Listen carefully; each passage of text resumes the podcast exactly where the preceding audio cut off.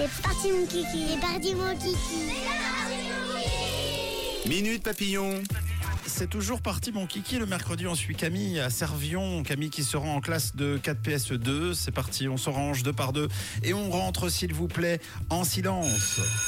Direction le collège des Goyes où on a beaucoup beaucoup discuté avec les papillons. Je leur ai demandé, attention, de m'expliquer pourquoi la mer est salée. Bon, je vais pas vous mentir, le sujet n'a pas inspiré tout le monde bah, de la même manière. Hein. On a de vrais petits scientifiques et puis on a d'autres qui ont fait plus simple, disons. Alors toi, Laure, tu en penses quoi?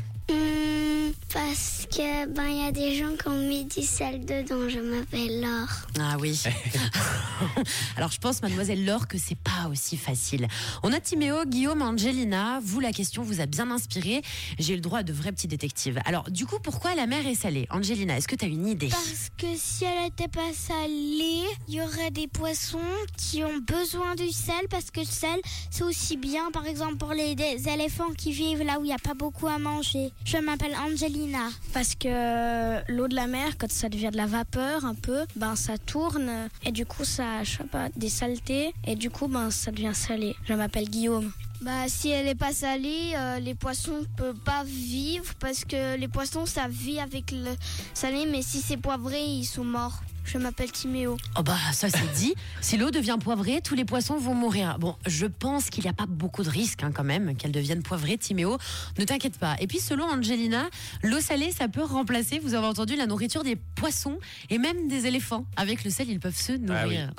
Ça leur évite d'avoir des crampes. Ouais, c'est un peu ça. Vous avez de bonnes idées et alors je pense que Jade a dû regarder pas mal de reportages sur la mer.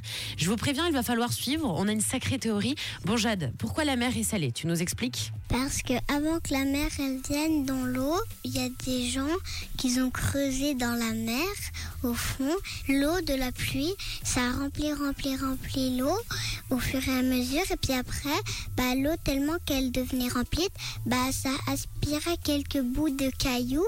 Puis bah, tous les petits bouts de cailloux bah, venaient dans la mer. Et puis bah, ça se transformait en petit sel. Je m'appelle Jade. Eh ben oui. Ah oui, il y a un travail derrière tout Pas ça. mal. Énorme boulot. Jade, c'est notre nouvelle Jamie en version mini. Bravo, Jade.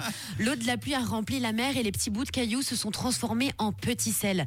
Bon, bah, c'est presque ça. Bah Alors, oui. pour comprendre les enfants, bah, on va quand même vous dire la vérité. On va remonter il y a plusieurs milliers d'années. Donc, quand on a découvert les océans, en fait, au contact de l'eau, il y a certaines roches qui vont se dissoudre et ce sont les sels minéraux libérés par ces roches qui vont saler la mer, tout simplement. Donc, avec toutes vos idées, bah oui, on avait presque la bonne réponse. C'est pas mal du tout. Ah, ils sont hein. forts. hein. Oui, Ils sont très très forts, nos loulous. Bah, bravo les papillons, vous êtes trop forts et on se réjouit déjà de vous retrouver mercredi prochain. Oui, bravo. Je pensais que la note serait plus salée. Et finalement, vous êtes bien débrouillés. Vous réécoutez tout ça en podcast. On dit toujours qu'il faut voir midi à sa porte. Faux. Il faut écouter le 6-9 à sa porte.